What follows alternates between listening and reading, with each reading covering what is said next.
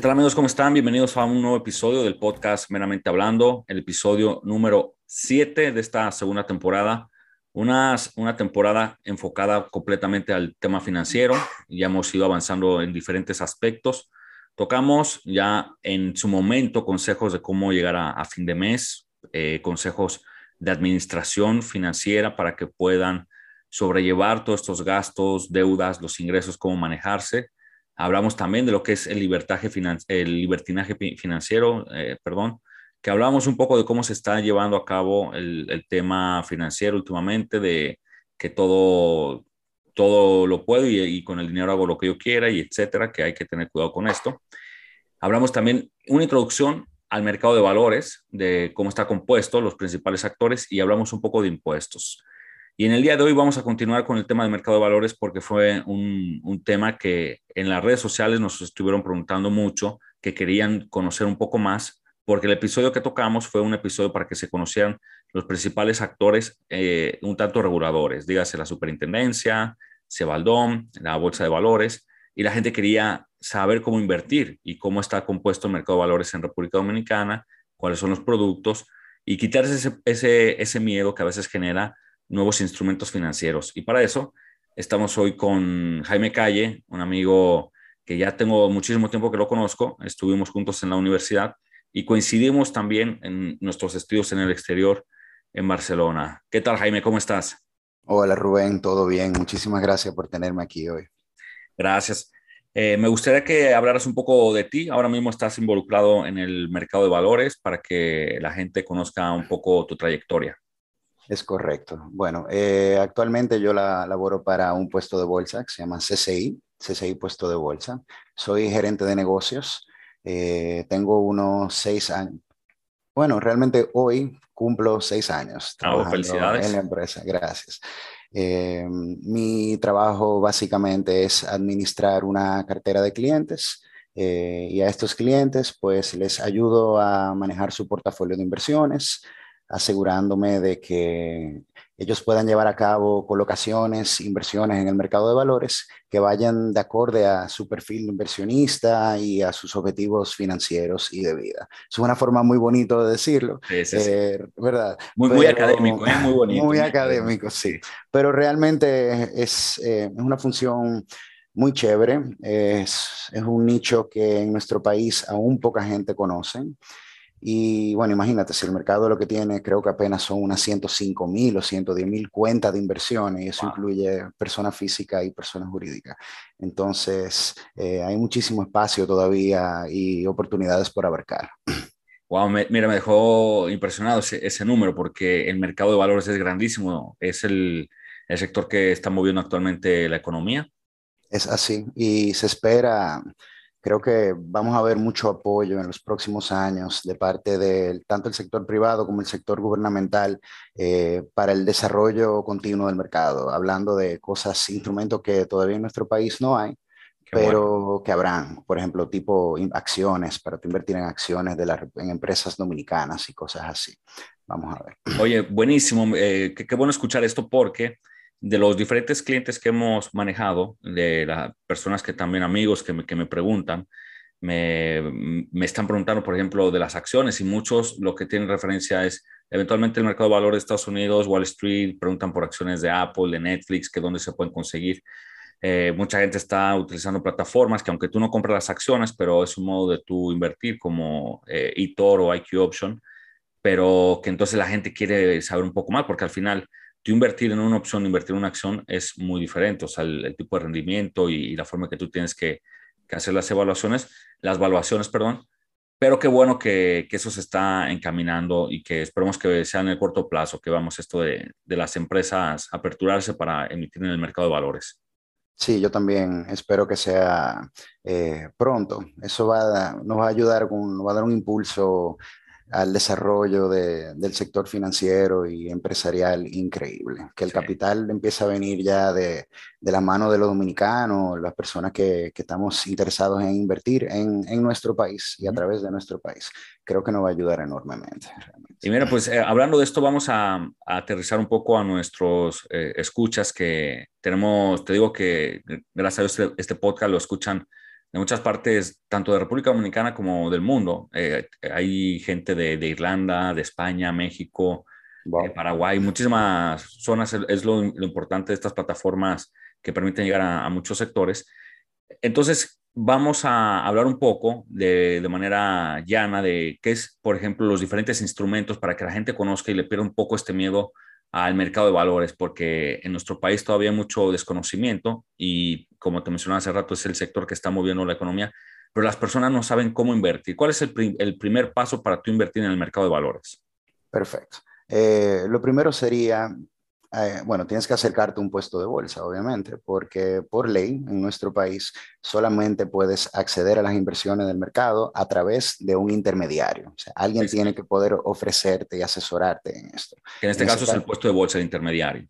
Correctamente. Eh, como bien mencionabas, por ejemplo, si te interesaría invertir en los mercados internacionales, pues tú puedes abrir una cuenta, un brokerage account y puedes hacer tú mismo tus transacciones, pero ahí nadie te ayuda, nadie te dice qué hay y básicamente te la estás eh, bandeando por ti mismo, ¿sabes? Y ahí los riesgos son enormes.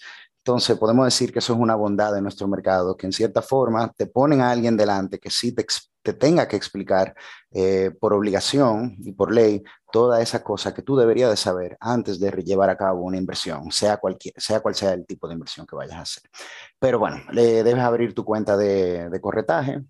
Si eres una persona física, que está interesado en abrir tu cuenta, te van a pedir ciertas documentaciones, como por ejemplo tus documentos de identidad, eh, te van a pedir eh, la procedencia de los fondos que te interesa invertir, de dónde generaste ese dinero que vas a invertir, eso por un tema de lavado de activos, eh, y te van a pedir tal vez informaciones sobre tu movimiento bancario, estados de cuenta, últimos 90 días, cosas así. ¿Y qué es una cuenta de corretaje?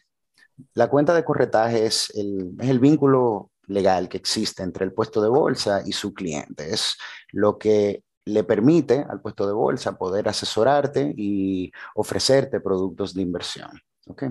Es, también, eh, si eres una persona jurídica, si tienes una empresa y tienes un capital ocioso que quisieras invertir, no sé, al corto plazo, al largo plazo, dependiendo de tu objetivo, pues ahí los requisitos son más extensos, obviamente. Eh, o sea, toda la documentación que te pedirían para abrir una cuenta bancaria, acta de asamblea, documento constitutivo, eh, declaración de impuestos, estado financiero, cosas así. Eh, pero, pero una pregunta, ¿esta cuenta en dónde se apertura? ¿Se apertura en el puesto de bolsa, en la bolsa de valores, en el banco o dónde es que se apertura esta? Directamente con un puesto de bolsa. Tienes que acercarte a nosotros y nosotros obviamente pues, te vamos a dar todos estos requisitos. Además de esto, de esos documentos, documentos que debes de entregar, pues el puesto de bolsa te va a entregar una serie de, documentos y contratos. El contrato de apertura de cuenta, de corretaje, eh, por lo general son unos contratos bastante extensos que la gente debería de leer antes de firmar. Eh, lo firmas, también hay unos perfiles, lo que se llama el conozca a su cliente, eh, información personal tuya, quién eres, dónde vives, estás casado, qué edad tienes, a qué te dedicas, eh, y ahí siempre va a haber una que otra pregunta sobre tu perfil como inversionista. ¿Qué, qué monto quieres invertir? ¿Cuál es tu nivel de riesgo? Eh, si es eh, bajo, medio, alto y así sucesivamente. Claro, es muy importante eso porque hay gente que es aversa al riesgo y pues lo que van a básicamente a buscar es lo seguro, renta fija, que ellos estén tranquilos con su dinero y que tengan garantizado su retorno. es muy bueno que tengan ese, ese due diligence, porque al final tienes que conocer a, tu cliente. Y esa es la idea, sí, saber qué te puedo ofrecer y, qué, qué, estás buscando. Y nos ayuda enormemente eh, ese papeleo que muchas personas entiendo, a la gente no le gusta llenar papeles. ¿eh? Sí. Créeme, a nadie le gusta llenar papeles, pero es, muy importante y debe hacerse con, con, toda la honestidad del mundo al momento de, de llenar esa información. Y, mira, hablando un poco de, de papeles, o sea, el, el, otro día yo conversaba contigo para esto mismo de, de una cuenta eh, y te preguntaba si se puede hacer online, porque ya hay bancos que incluso tú puedes abrir tu cuenta de ahorro online, no simplemente ellos te ponen el, el, este, los términos y condiciones, tú le das que sí, eh, con la tecnología ahora que es biométrica o los teléfonos inteligentes que tienen la capacidad del Face ID o, o la huella, pues tú la pones y yo, tú firmas y abres tu cuenta y ya tienes aperturado una cuenta. ¿Ustedes van camino para allá? ¿Es todavía con ir para allá a la sucursal, hacer el, papeleo, firmar? ¿Cómo están en ese sentido? Em, a mi entender, en nuestro país aún no, o sea, puedes entrar a algunas páginas de uno que otro puesto de bolsa, ¿cierto? Y llenar tus informaciones, pero el contrato, tengo entendido que tienes que firmarlo. Ok. Y además, que las personas se acerquen a las oficinas o que nos llamen, que nosotros le visitemos y le llevemos la documentación, siempre es un buen momento para tú realmente conocer a tu cliente. Inclusive es una obligación de nuestra parte verte quién eres, trabajas, así esta persona me dijo aquí en, en los papeles que trabaja esta es su compañía, se dedica, qué sé yo, a vender materiales de construcción, yo voy, yo sé que eres tú, ¿sabes? Es un tema también de cumplimiento y, riesgo que hay que manejar. Interesante y qué bueno que, que, lo mencionas para que la gente sepa el por qué tienen que, que ir a, allá donde ustedes. Entonces, y cuál, por ejemplo, ya este, la gente, digamos que se empieza a animar, dicen, ok, mira, me interesa, este, ya yo vi cómo, cómo está el escenario, ¿qué, es, qué tipos de, de productos o qué, qué, es lo que ellos van a encontrar en un puesto de bolsa para invertir su dinero? O sea, por ejemplo, en un banco, tú tienes cuentas de ahorro, tienes certificados financieros. Entonces, en el puesto de bolsa, ¿qué tipos van, de productos van a, a, encontrar las personas para poder elegir en dónde quieren eh, colocar su dinero para buscar un rendimiento? Muy bien. Eh, lo primero que debo de aclarar es que uh -huh. para invertir si vas a invertir a través de un puesto de bolsa local, dominicano, por ley solamente te podemos ofrecer productos de inversión dominicanos, locales, estructurados con emisores de acá. Okay. De, del país, ¿ok? Yo no te pudiese vender nunca, por ejemplo, una acción de Apple o de Tesla, para ponerte el ejemplo. ejemplo. Solamente te, te, puedo ofrecer los productos que, que, están en el registro del mercado de valores, que es un documento que se encuentra en, en Internet, en la página de la Superintendencia de Valores, Cebaldón, etc. Entonces, eh, con eso dicho, a nivel local, realmente hemos avanzado muchísimo en los últimos cinco o seis años, yo diría. Eh, Vamos a empezar con lo, lo, más sencillo y lo básico. Lo básico son los bonos gubernamentales. Es tu, tu bread and butter, ¿sabes? Eh, son, las, son consideradas las inversiones más seguras, o sea, con menos nivel de riesgo, porque el riesgo es el país, es el, el Banco claro. Central o el Ministerio de Hacienda, es el gobierno. Claro. Y cuando inviertes en este tipo de instrumentos, siempre serán, o por lo general, van a ser de renta fija. O sea, te van a pagar una tasa de interés o un rendimiento fijo eh, por el periodo de, de, de, vigencia o el tiempo de vida que le quede a ese instrumento. ¿okay? Esos rendimientos de esos activos, de los bonos gubernamentales, varían con el tiempo, dependiendo de las condiciones del mercado. Por ejemplo, antes de la pandemia podíamos ver bonos que rendían entre un 9,5 y un 11%. ¿okay? estoy hablando mediado del 2019. Uh -huh. Hoy en día los bonos gubernamentales están rindiendo entre un, creo que hay algunos que van por un 4%, los de menos duración, okay, los más cortos, y los más lejanos están rindiendo aproximadamente un 6,50. Okay. O sea que, una pausa ahí eh, para eh, la gente. El rendimiento es el interés que, que se está pagando, ¿no? El interés de un bono siempre va a ser fijo, ¿ok? Es como, como que tú compres un, Supongamos eh, que una persona pone 10, 100 mil pesos, te dice, mira, yo compré 100 mil pesos en bonos, tú me estás ofreciendo una tasa de interés de un 9% al año. Sí, correcto. O sea, tú, Ajá. Cuando hablamos de interés, uh -huh. el bono siempre te va a pagar un, una tasa de interés fija. Bien, okay. ahora, depende mucho del precio al cual tú compres ese activo. Es como que tú compres un apartamento que vale 100 mil pesos. Cuando uh -huh. lo construyeron, nuevecito valía 100 mil pesos. ¿okay? Uh -huh.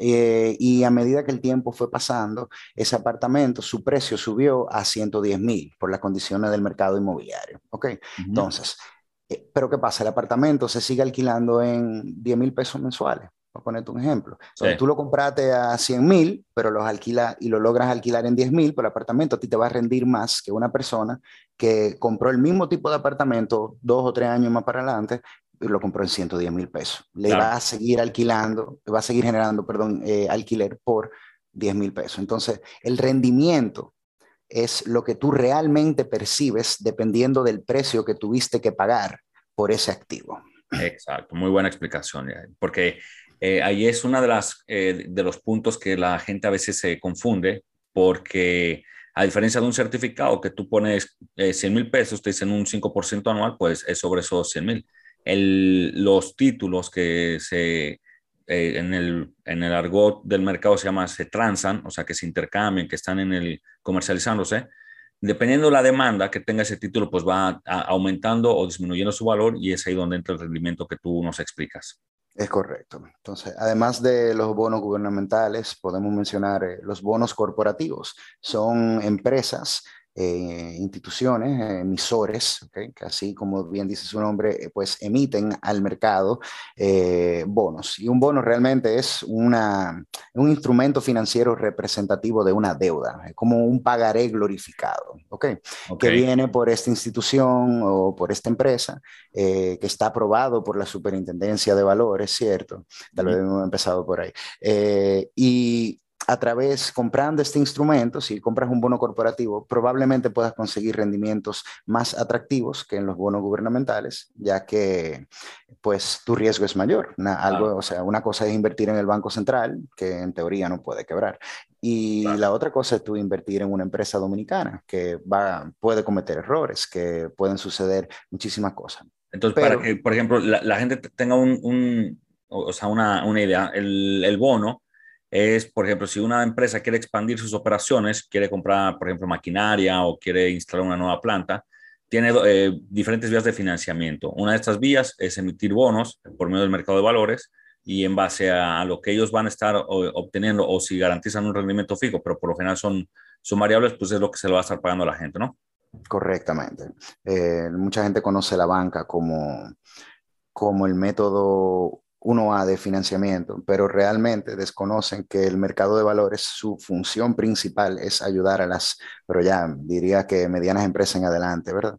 Para poder financiarte por vías alternativas, formas que no necesariamente eh, bueno, vamos a decir, crear un traje a la medida para esa empresa, la naturaleza de su negocio, el flujo de caja que percibe y un sinnúmero más de variables, ¿ok?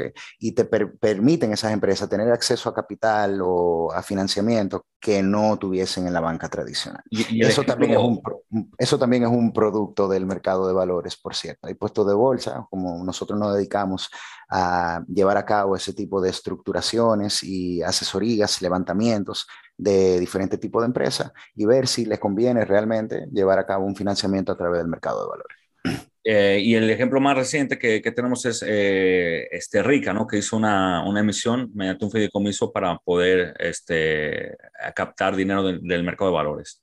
Eh, sí, Rica es un caso muy particular. Yo voy a utilizar estos términos, no son 100% correctos, pero me gusta decirlo así para que sea más fácil de, entender. Excelente. Eh, podemos decir que Rica es una empresa semi-pública. Okay, ¿Por qué digo semi?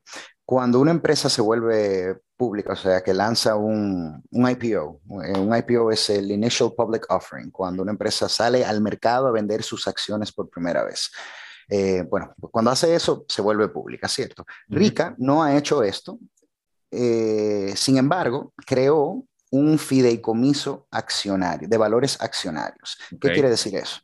Eh, un fideicomiso es como un tipo de empresa, imagínate, un tipo de persona jurídica que tiene un contrato de mandato y debe regirse por unas, una serie de, de, normas y unas normas muy estrictas que están en ese contrato.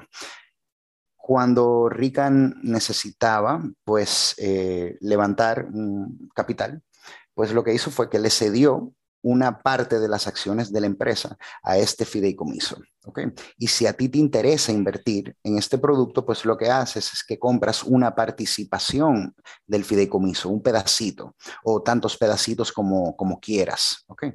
Y el activo subyacente de ese fideicomiso son las acciones de la empresa. Entonces, okay. por ende, ese activo, al igual que, que la mayoría de los activos de renta variable, porque no es un activo que te genere un rendimiento fijo, eh, lo vamos a hablar un poquito más adelante de eso. Ese activo, eh, su precio fluctúa en el tiempo, dependiendo pues en gran parte de la especulación del mercado, de los inversionistas. Eh, ellos tienen como todas las empresas, instituciones que emiten a través del mercado de valores, tienen que presentar estado financiero periódicamente. ¿okay?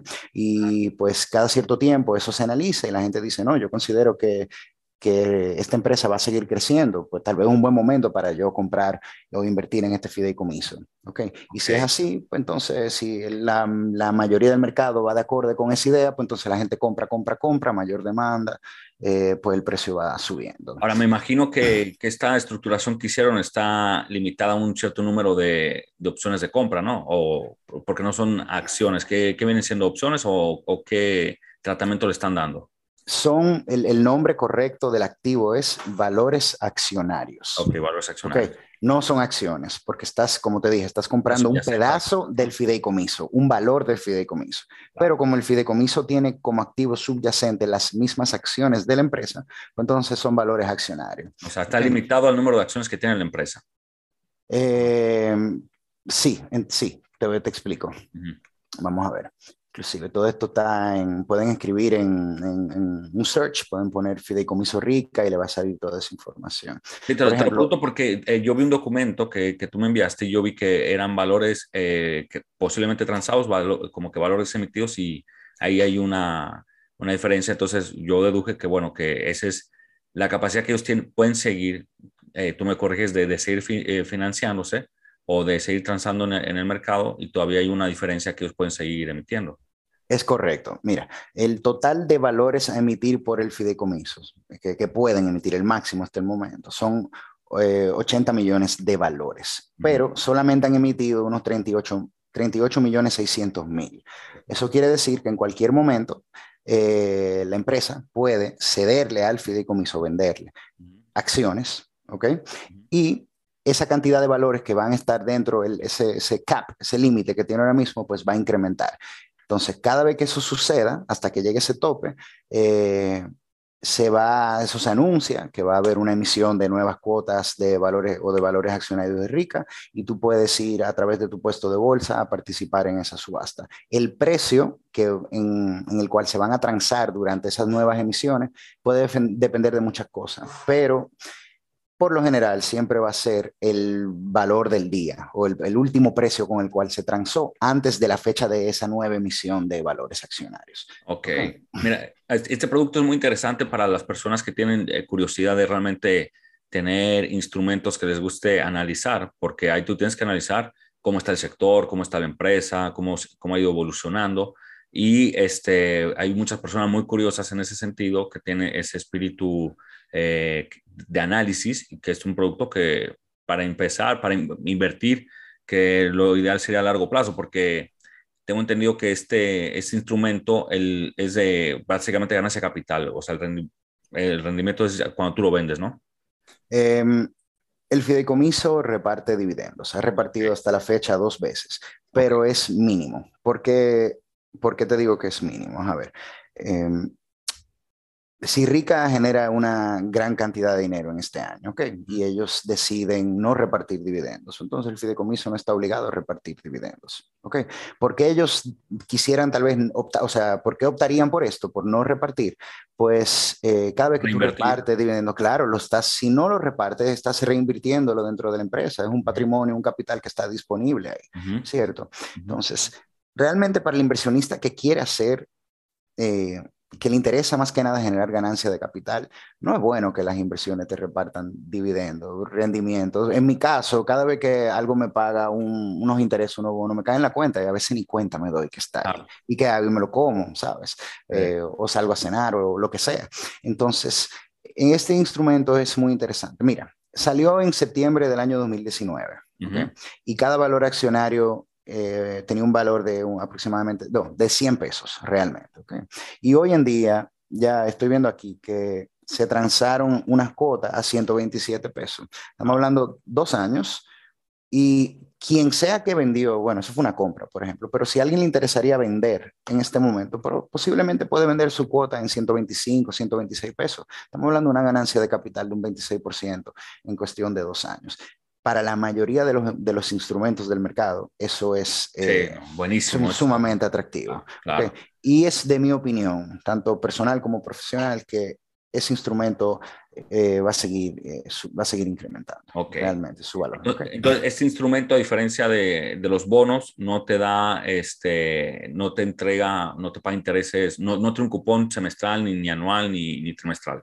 Eh, no, ellos pueden repartir anualmente si así lo desean, pero me parece que no están obligados. De, ah, no, no, get back to you con eso. Y, y, sí. y por ejemplo, eh, la, ¿cuál, ¿cuál, es el monto mínimo de inversión que, con el cual la gente se puede acercar a ustedes para invertir en, en bonos gubernamentales, corporativos? O lo mismo para, para que no sea más, cada puesto de bolsa tiene un monto mínimo, ¿okay? pero para, en términos llano y sencillo y siendo totalmente honesto, totalmente honesto, no sea más la sal que el chivo, eh, una inversión mínima de unos 100 mil pesos sería lo ideal. Eso ayuda a cubrir costes, eh, el tiempo que se le diga al cliente, porque un, honestamente un cliente de, que te va a invertir 100 mil pesos, un cliente que te va a invertir 100 millones, eh, te toma el mismo, la misma cantidad de tiempo, explicarle, aperturar la cuenta, pedirle la documentación.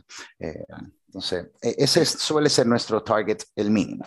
Sí, sí, porque eh, la gente tiene que, eh, o sea, para poner en contexto, el, el, hecho de que la gente, por ejemplo, vaya al puesto de bolsa, pues hay primero un, un costo de, capital humano que, que, está invirtiendo el tiempo para eh, abrir la cuenta, darle seguimiento, cuando le, le tienen que pagar a, a, las personas. También tiene la misma, el mismo puesto, tiene que hacer sus declaraciones, hay títulos, por ejemplo, eh, solo yo creo que los hacen están exentos, pero todos los demás pagan impuestos. O sea, hay una serie de, costo operativo que eventualmente requiere de, capital humano y, ahí es donde también el puesto de bolsa y, y, administrar el riesgo. O sea, son muchos componentes que entiendo que ustedes lo tienen que transferir. Es así. Con eso dicho, eh, no es mi interés desmotivar a nadie. Hagan el acercamiento, o sea, puedes invertir hasta mil pesos en Rica si quieres. Simplemente te digo lo que me parece mi opinión. Claro. Eh, ¿Ok? Y puedes invertir mil, diez mil pesos, puedes comprar bonos de, por, de diez mil pesos en diez mil, que es la denominación mínima de un bono del Banco Central. Con todo y todo, la idea es que la gente se anime a invertir y así el boca a boca corre, tal vez tú te da miedo y tú quieres empezar con esto, pero transparenta eso. Claro, claro. se mira, tengo, me preocupa, tengo este capital, estoy dispuesto a invertir esto. Ahora mismo vamos a darle dos o tres meses, seis meses, ver cómo funciona y, y luego seguimos hablando. Eso es una, una, estrategia sumamente buena y válida para sí, sí. cualquier eh, puesto de bolsa y para cualquier inversionista. Bien. Claro. Eso me motiva a decir porque eh, así, por ejemplo, la, la gente pensando con un monto pequeño, pueden ver realmente cómo ustedes van eh, facilitando la información, ellos pueden ir indagando lo que va publicando la superintendencia o ustedes mismos que publican en, en, su página cómo van los diferentes instrumentos y ya, como tú dices, van perdiendo el miedo y después dicen, bueno, hay gente que recibe bonos de, de la empresa, ya sea por desempeño, por aniversario o lo que sea, y en vez de, de, por ejemplo, dejar todo el dinero en una sola cuenta, pues empezar a, a diversificarlo porque es una máxima de la inversión, o sea, tú tienes que diversificar tu inversión, buscar instrumentos que te generen rendimientos diferentes para tú poder garantizar a lo largo del tiempo que si uno se estancó o que si uno bajó, lo que sea, pues otro te esté dando el rendimiento que pueda compensar. Es correcto. Las, los portafolios de inversiones, o sea, funcionan de esa manera. Por eso diversificas, por eso compras diferentes cosas, para no poner todos los huevos en una sola canasta, que entiendo que es un, de las frases favoritas de los asesores sí. financieros, ¿cierto? Nunca ponga todo tu huevo en una sola canasta. Y es verdad. Eh, y sí. yo, bueno, yo particularmente lo he aprendido a fundazos eso, ¿ok?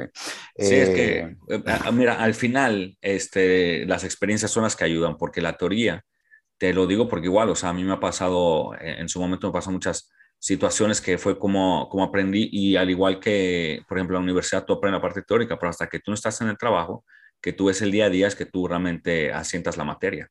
Es así, es así. Mira, y este otro, otro componente que, que este, para que la gente sepa, abren la cuenta de corretaje, dicen, bueno, mira, yo quiero invertir en, el, este, en un bono corporativo, en un bono de Hacienda, porque yo para hablar de otros productos, porque ya hablamos un poco de, del, del de Rica, sí, y vimos cómo es el, el, este, el rendimiento, cómo se obtiene, pero el que recibe un, un cupón o un rendimiento por la inversión de manera semestral o trimestral o anual, ¿cómo ellos reciben ese, ese cupón o el interés? Un cupón en el caso de, por ejemplo, un bono gubernamental, ¿cierto? Sí. Eh, los bonos tienen fechas específicas de pagos. Los, los, bonos gubernamentales pagan cada seis meses, ¿ok? Semestralmente. Uh -huh. eh, los bonos corporativos, dependiendo de cómo se haya estructurado la emisión, pues uh -huh. el, el, emisor puede pagarte o trimestral o semestralmente. En la mayoría de los casos son, son trimestrales. ¿Okay? Eh, y por esa línea, hablemos un poquito entonces de los productos de inversión al corto plazo. Que ofrecen los puestos de bolsa. Esto es lo que se llaman los sell and buybacks o los mutuos eh, o los mutuos de valores. Esto es lo más, quiero hacer mucha, mucho énfasis en esto, es lo más parecido a un certificado bancario, un certificado de depósito que existe en el mercado de valores. Pero ojo, no es un certificado de depósito, un producto diferente, funciona de una manera diferente. Pero es lo que más se parece porque puedes invertir el capital que quieras, ¿verdad? A plazos de tu, tu bolsa te va a dar una tabla y te va a decir, mira, eh, si inviertes tu capital a 30 días, yo te pago tal retorno anualizado. Si inviertes tu capital a seis meses, te pago tanto anualizado. Si inviertes un año, tal es la tasa.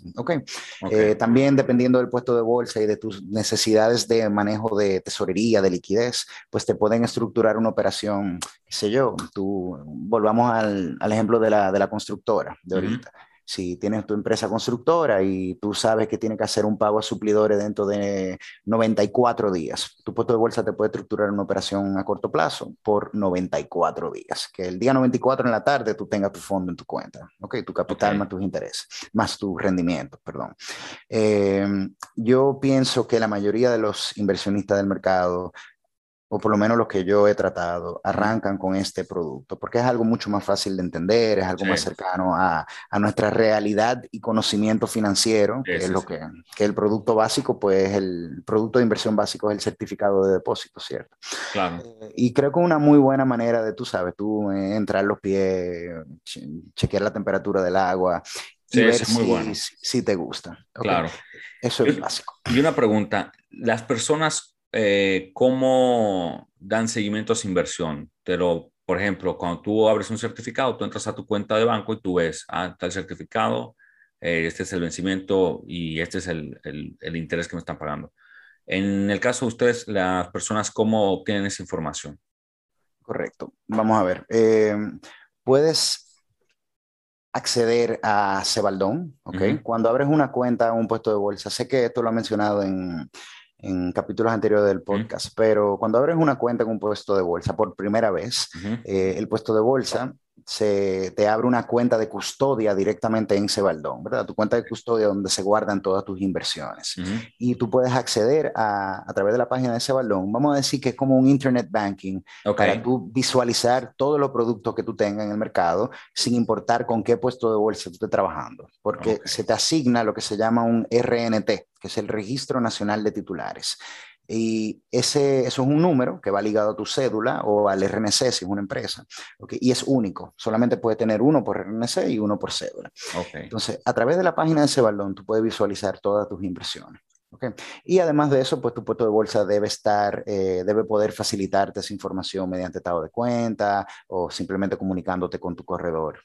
Etcétera, Buenísimo. No, pues este, está muy interesante toda esta información. Sé que está siendo muy, de mucha ayuda para personas que están interesadas y más en, en estos momentos que después de, de, esta pandemia, yo creo que mucha gente se dio cuenta de la importancia de tener sus ahorros y tener eh, dinero en, lugares seguros que, que, busquen eventualmente incrementar el, el dinero con, en el tiempo. En este caso, pues el, el sector siempre lo he dicho, o sea, para mí el, este sector, este mercado de valores es cuando despega, porque ya aquí realmente despegó, hay un potencial de crecimiento que es lo que ya toca abarcar, pero cuando realmente empieza a, a, tener ese potencial de crecimiento y la madurez, eh, las empresas van a ver este instrumento como su principal aliado. Así son los principales países que hemos visto que se han industrializado porque necesitan el capital para poder expandirse. Cuando tú tienes diferentes opciones, pues es mucho mejor. Y eso va a depender de la mano de que las personas, la gente a pie, el, la persona común pierda ese miedo y mire más allá del banco tradicional. Es correcto. Eh, ¿Cuál es? dime, dime. Hay un sinnúmero de, de instrumentos financieros a la disposición de, la, de, los inversionistas o los posibles inversionistas, ¿cierto? Hay muchísimos que ni siquiera hemos tocado. Yo creo que en nuestro mercado, escuché a uno de mis jefes el otro día explicarme que en nuestro mercado apenas solamente hay, existe un 2% de todo los tipos de productos de inversiones diferentes que hay en el mundo. O sea, eh, o sea que tenemos muchísimo, muchísimo espacio por camino por correr y yo creo que se va a poner muy interesante. Yo apuesto 100% a eso. Eso te iba a preguntar para eh, ir cerrando este episodio. la perspectiva del, del, mercado. El otro día yo estuve viendo que hay, eh, eventualmente este, CCI es uno de los puestos más grandes. Ahí la gente puede entrar a cualquier página y ver que, que hay mucho más. Y cada puesto es como que va ideando diferentes productos, que es parte de, de la competencia. Eh, el, la visión que tú personalmente tienes hacia el mercado de aquí a, a cinco años, ¿cómo, ¿cómo, lo visualizas? ¿Lo ves un poco más ya desarrollado? Este, nuevos productos, o sea, eso que tú me estás diciendo de, de tú sabes que, por ejemplo, que derivados, eh, ves aquí que, por ejemplo, que en algún momento se puedan transar este, criptomonedas o algo así. Bueno, el tema de las criptomonedas no me gusta mucho entrar en eso, es un tema un poco complicado, bien. y confuso también. Y confuso, o sea, un nivel que yo me he tirado como 80 documentales y a veces todavía me da trabajo de envolver mi cabeza alrededor de todo el concepto. Pero con eso dicho, eh, el mercado va a seguir lanzando productos. todos los años vemos más nuevas empresas que deciden financiarse a través del mercado de valores. Eh, vemos nuevos eh, fondos de inversiones, que es otro producto completamente diferente del cual no hemos hablado. ¿okay? Eh, ahí probablemente trabajas en una torre empresarial, por ejemplo, cuyo dueño no es una persona, como tú pensarías, es un fondo de inversión que lo compró y el alquiler que tu empresa paga eh, para estar en esa torre lo devenga completamente un fondo de inversión y ese alquiler se divide entre todos los inversionistas de ese fondo. Y aquí están operando así, esas vienen siendo las AFI, ¿no? Sí, las AFI, que son las administradoras de fondos de inversión. Hay fondos de inversiones de todo tipo, de fondo de inversión de renta fija, que es un fondo que invierte en activos de renta fija como bonos, certificados eh, a corto plazo y etcétera. Hay fondos inmobiliarios que se dedican a ese ejemplo que acabo de poner de la, torre comercial. existen los fideicomisos eh, de oferta pública inmobiliarios también que tienen una naturaleza similar, son diferentes en esencia, pero tienen eh, cosas que se hacen parecerse mucho. Y también existen los fondos de desarrollo de sociedades que para aquella persona que quisieran poder invertir en empresas dominicanas directamente. ¿okay?